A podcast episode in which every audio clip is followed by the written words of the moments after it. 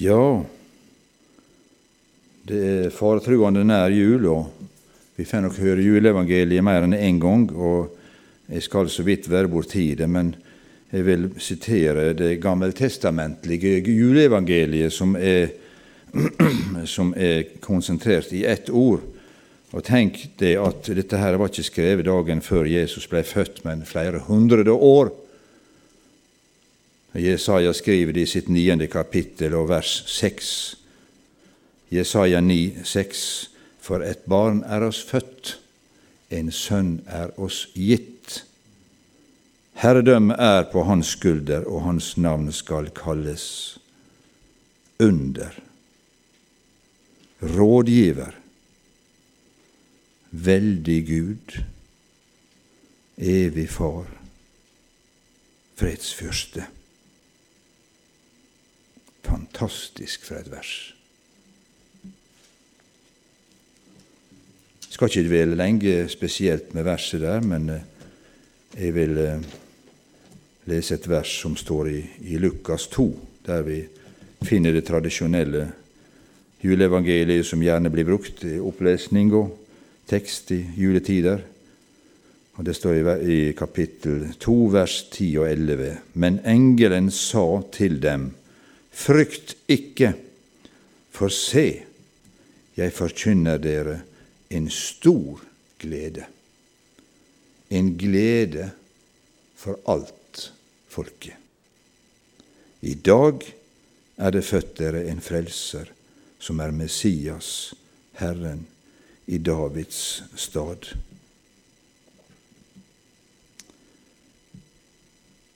Englebesøk, skremmende, så det var nødvendig å si frykt ikke. Jeg kommer med gode nyheter. Det er ikke noe gale fatt. Så frykt ikke. Jeg kommer med bud om ei store glede. Og hvem er denne gleda for? ei glede for alt folket. En frelser er født. Ikke bare en som skal bli statsminister eller pastor for en menighet. Det er ikke engang bare en keiser eller en konge som skal regjere over et begrensa område, land og folk men en frelser for hele verden. Så, har Gud, så høyt har Gud elsket verden at han gav sin sønn, som her blir bebuda at i dag er han født. Ikke en konge, ikke en keiser, men en frelser, Messias, som kommer i syndig kjøtts lignelse sann Gud og sant menneske. Og det sanne mennesket fikk vi sjå i det vi leser gjennom evangelia. Menneskesønnen Jesus, som kunne både bli sulten og trøtt, tørst, sliten, hadde menneskelige svakheter i kroppen, men hadde et guddommelig indre, for det var samtidig Guds sønn. Og jeg tenkte på det, sjøl om det står her, er det like selvfølgelig for alle mennesker å ta til seg at han er for alle.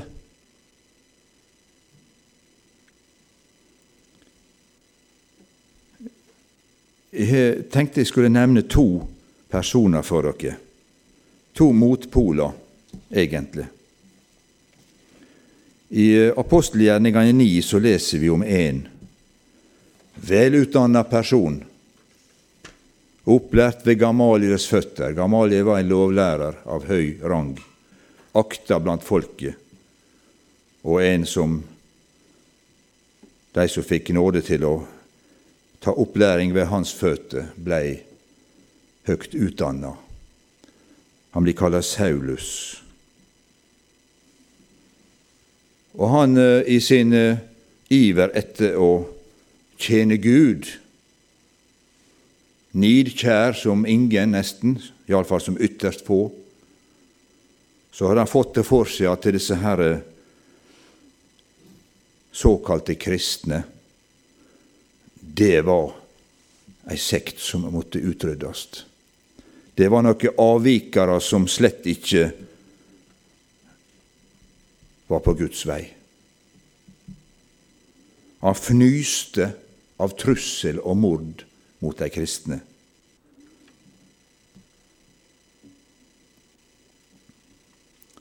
Han var med og samtykte i,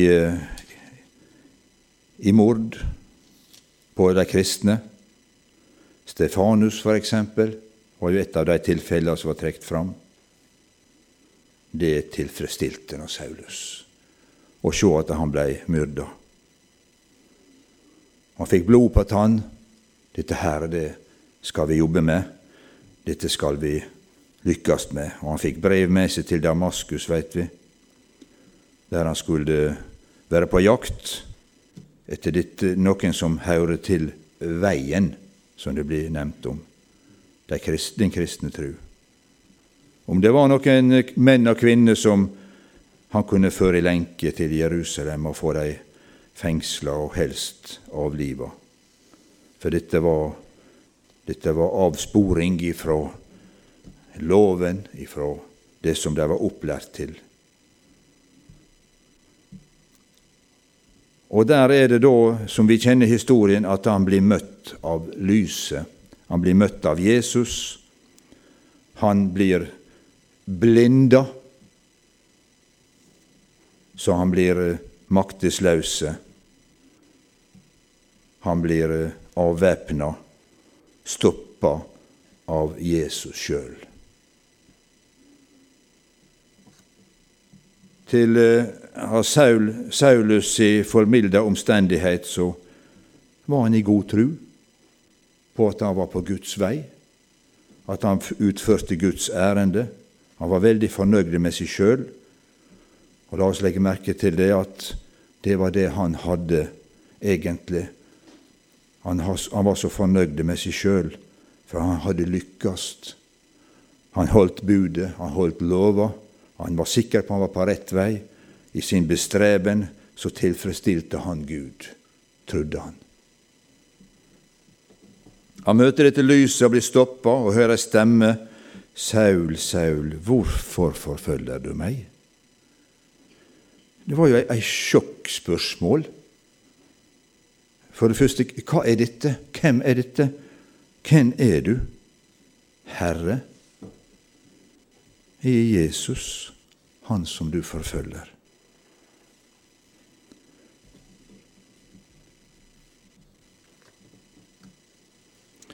Saulus han dro inn til byen. Det var en som het Ananias, som eh, hadde kontakt med den levende Gud, hadde kontakt med Jesus. Han fikk et kall og et oppdrag til å, å gå og, og, be for Saulus, så han skulle få sitt syn igjen. Det skjedde, og vi skal ikke fortsette eh, historien om, om, Saulus, som fikk navnet Paulus, og han kjenner vi selvfølgelig ifra de mange skriftene i Bibelen så når Gud fikk møte han ved Jesus og ta i bruk de gåvene som Paulus hadde, og ta det i sine hender, da kunne det brukes til noe som ble godt, og det, det ble det i sannhet. Saul, Paulus fikk være redskap til, og er det fremdeles, til manges frelse.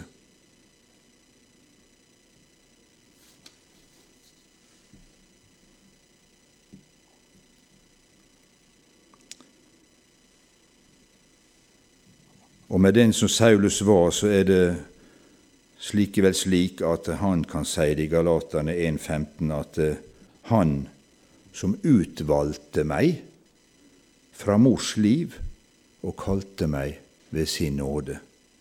Han let, Paulus, han let Saulus være Saulus i mange år, men Gud hadde ei mening helt ifra mors liv hva Saulus skulle bli til når han blei Paulus. Det var den ene personen jeg har lyst til å minne dere om. Den andre finner vi om i, i Markus tiende kapittel. Velkjent historie. Det var en mann som satt ved veien.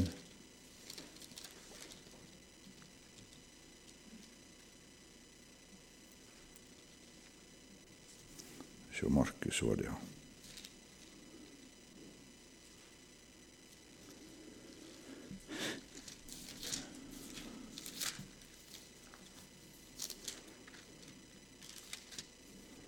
Markus 10, 46. De kom så til Jeriko, og, og da han dro ut fra Jeriko sammen med sine disipler og en stor folkemengde, satt Timeus' sønn Bartimeus, en blind tigger, ved veien. Da han hørte at det var Jesus fra Nasaret, begynte han å rope, Jesus, du Davids sønn, miskunn deg over meg. Mange truet ham for å få ham til å tie, men han ropte bare enda høyere.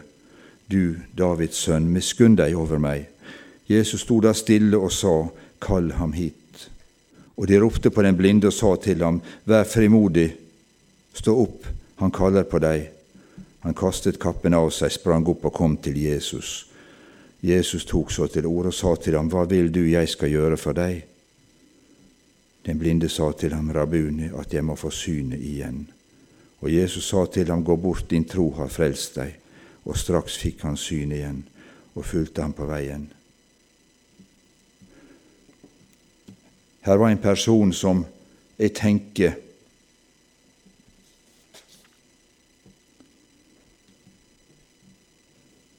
at fortvilelsen var stor. Det var lite det var lite håp. Det var liksom ikke noe framtid. Det var bare en eksistens. Skitten, fattig. Har mista synet en eller annen gang. Kanskje en hodesjukdom, jeg veit ikke det. Men han sier jo det her at jeg må få synet igjen. Og da sier det meg at han hadde sett en gang. Kanskje mange år siden.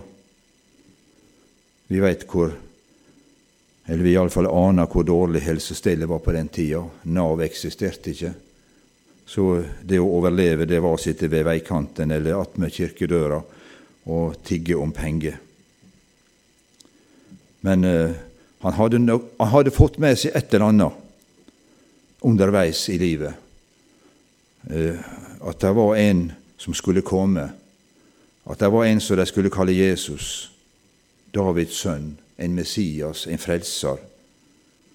Noe hadde han hørt, for han lurte på hva som var på gang her. Han hørte at det var masse folk. Og da han hørte at det var Jesus fra Nasaret, begynte han å rope. Og vi legger merke til hva han roper. Jesus, du Davids sønn, miskunn deg over meg. Noe har han fått med seg underveis, at her var det faktisk håp. Her var det muligheter. Ei mulighet som han kanskje aldri kom til å få igjen. Jesus var på nært hold. Han gikk rett forbi der han satt. Og denne anledninga, den må jeg ta. Min livs sjanse. Og han ga seg til å rope, Jesus, du Davids sønn, miskunn deg over meg. Det var ei stor folkemengde i lag med. Og av og til kan man rett og slett tenke både om seg sjøl og mine medkristne. Er jeg i den store flokken som prøver å dysse ned de som stadig er til forbønn? De som stadig søker hjelp fordi det er ei nød? Fordi det er en sjukdom, det er ei plage som de liksom aldri blir kvitt.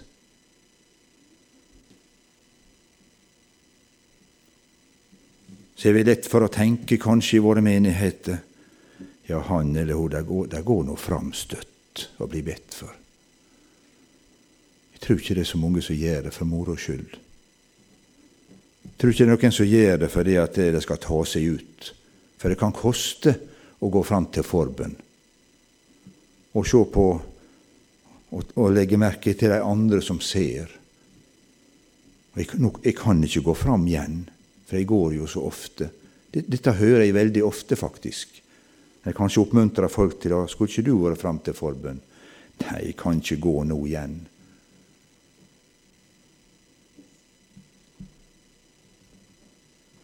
Når Jesus sa 'kall ham hit', da ble plutselig alle så hjelpsomme. Kom, han kaller på deg. Kanskje vi skal la det ropet ligge i vårt indre. Kall ham hit. Kall henne hit. Før deg til meg. Jesus var ikke helt nødvendig avhengig av hjelp fra noen som helst. Jesus kunne lett ha gått bort i veikanten sjøl. Men legg merke til at Jesus i mange sammenhenger så vil han ha folk i bevegelse. Han vil ha folk til å, å gjøre litt. Husk på Peter, han var i fengselet. Da kom en og dytta han i sida. Kom deg på beina, Peter. Få på deg kleda. Ta på deg skoa. Han skulle gjøre noen ting sjøl, det var småting, men Peter måtte gjøre, ta et initiativ. Og Når engelen førte ham gjennom disse stengte bommene som spratt opp etter hvert, til slutt sto de ute på gata, og da forlot engelen han. Da har han fått hjelp, og han kunne få gå videre.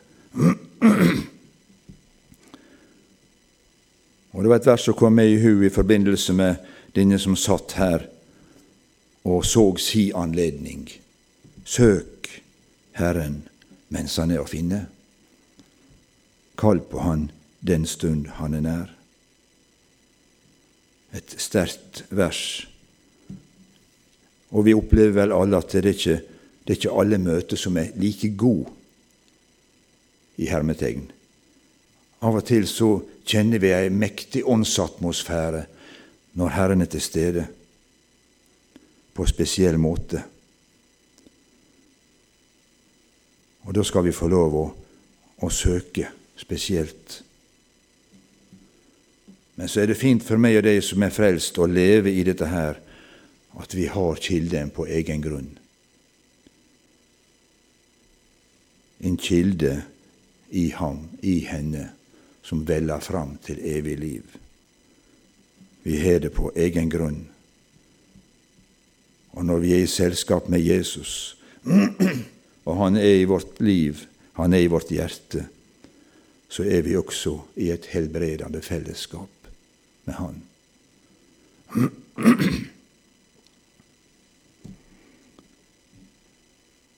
Med disse to i lyset Saulus, som var perfekt, som hadde lykkes, har sikkert ingen økonomiske problemer, som var sjående.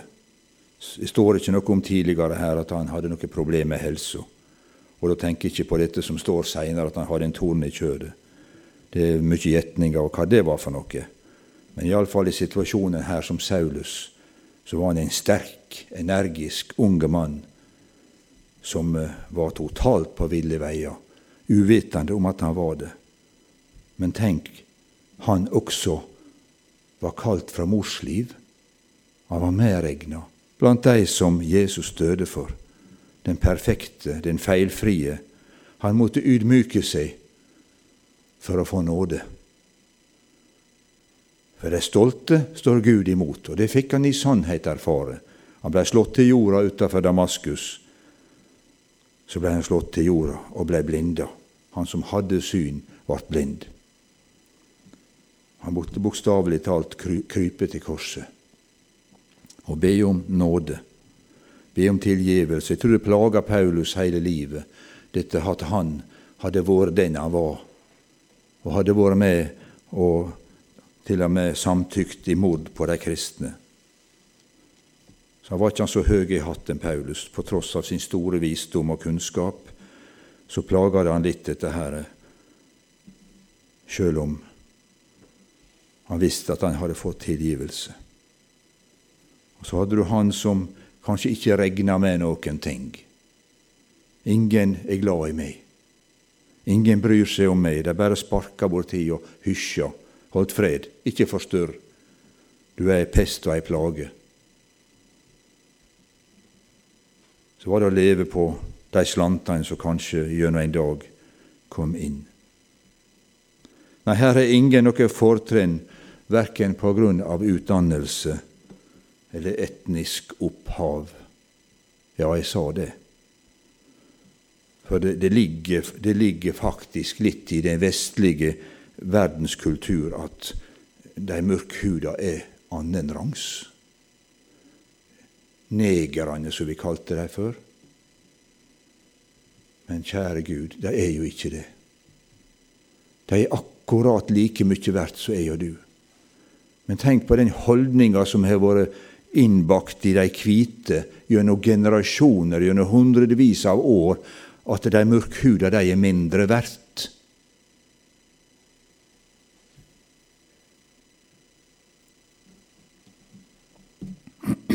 Og jeg må ærlig innrømme at eh, opp gjennom åra så har jeg kjent at det henger igjen. At de hvite det er liksom en litt finere sort. Ikke i Guds øyne. Han som har skapt alle slags farger, alle slags, alle slags eh, nasjonaliteter. Helt likt for han. For så har Gud elsket verden. Og det er hele verden.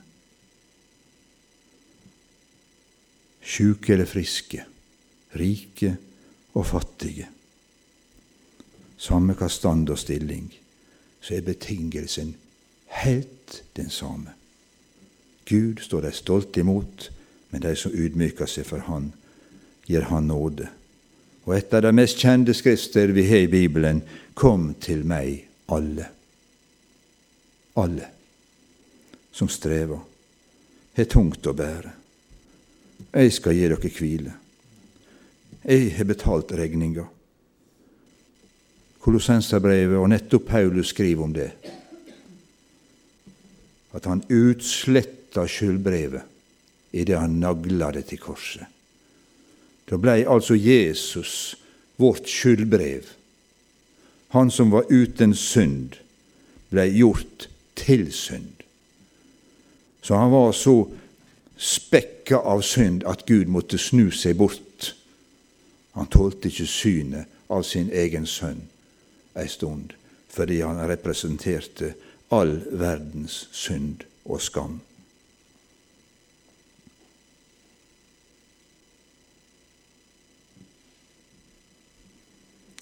Nei, vi har ingen gyldig valuta som vi kan betale oss inn i himmelen. Fins ikke. Samme hvor utdanna vi er, samme hvor prektige vi er, samme hvor vi har kjent i menighet et helt liv. Det legger ikke noe til vår frelse, men det er en del som inngår i vårt liv som frelste personer, å være med i menighet, være med i kristenflokket, være med i samfunnet, som apostelgjerningene nevner i sitt grunnlag for det normale kristenliv. Bibel og bønn, brødsbrytelse og samfunn. Det var nevnt her dette med misjon. Dere har et aktivt misjonsarbeid. Det tror jeg er veldig viktig. For det opplever menighet og kristenflokker som har syn for misjon at det er en stor velsignelse i det. Det å ikke være fornøyde bare med det som vi steller med her på berget, men ha syn for at det der er noen der ute som ikke har fått del i dette her ennå. Det er så mange der ute som svelter, som fryser, som ikke får tak i det som vi har. Vi kan gå til vårt møte så mange dager i veka som vi vil, og vi får forkynt det igjen og igjen og igjen og igjen. Vi har Guds ord rikelig blant oss. Og Det er en oppfordring også i Bibelen. La Guds ord bo rikelig blant dere. Ikke bare hver søndags men daglig mat. Vi er jo så nøgne på dette med maten ellers, hva vi putter inn i munnen. At det skal være sunt, og det skal være godt. Og eh, vi spiser faktisk hver dag, flere ganger for dag. Og vi skulle i grunnen gjort det med Guds ord også, flere ganger for dag. For det er godt for oss. Og jeg tror det var nevnt her før i dag også, at det var nok det som Jesus gjorde. Så vi trenger ikke, vi trenger ikke å yte noe. Vi trenger ikke å tenke på betaling, for det er betalt alt. Du vil bli avvist med din form for betaling. For det, det er betalt. Det er gratis. Og der har vi vel litt problemer å kanskje ta imot det som er så gratis. Vi vil gjøre opp for oss. Men tenk Jesus, han har gjort opp. Han var det skyldbrevet som blei spikra på korset. Og jeg, jeg, har nevnt det mange ganger før. og Jeg er like takknemlig hver gang jeg ser symboler dere på veggen her. Det er så mange plasser i Tjøme der du ikke kan ane hva slags hus det er, fordi det er ikke noe sånt på veggen, verken ute eller inne. Og eh, vi skulle folde det gamle merket ut, så det syntes overalt. For vi tror at det er det som skal frelse verden. Vi tror at det er Jesus som frelser den enkelte. Vi tror at han er den eneste veien, eneste redninga for oss. Han kom som et barn. Og, og det å bli Det var en som sa det slik at å bli den Messias som verden ville ha han til, det ville ikke koste Jesus noe. Men å bli den Messias som Gud ville ha han til. Det kosta han livet. Men det var ingen som tok Jesu liv. Han ga det. Han kunne tilkalt engler fra himmelen. Men vi skal være glad for at eh, Jesus ba skje din vilje, Gud. Og Hebreabrevet sier at han ble bønnhørt. Det skjedde Guds vilje. Det skjedde at Gud knuste Jesus for at jeg og du skulle bli fri. Så er kanskje barnet i krybba en begynnelse for oss på jord. Men det var ikke slutten. Men uh, med det som uh, er rundt jula med svært mange, så er det alfa og omega. Julefeiringa. Påska blir i skyggen. Man greier ikke å se sammenhengen. Men for oss så må vi se jul og påske i sammenheng. Han kom, han døde og ble begravd, men det kom en første påskedag. Han sto opp, og han lever i dag. Vår i forbønn for deg. Vi lykkes og vi mislykkes, men han våker over oss. Og vi skal få lov å feire jula Vi skal få lov å minnes at han kom i takknemlighet, at han var villig til å komme for å dø i mitt av ditt sted. Jeg ønsker dere ei god jul. Det er ikke lenge igjen nå. Og om Herren drøyer med sitt komme, så har jeg allerede fått lov og fått løvnad på å komme igjen neste år.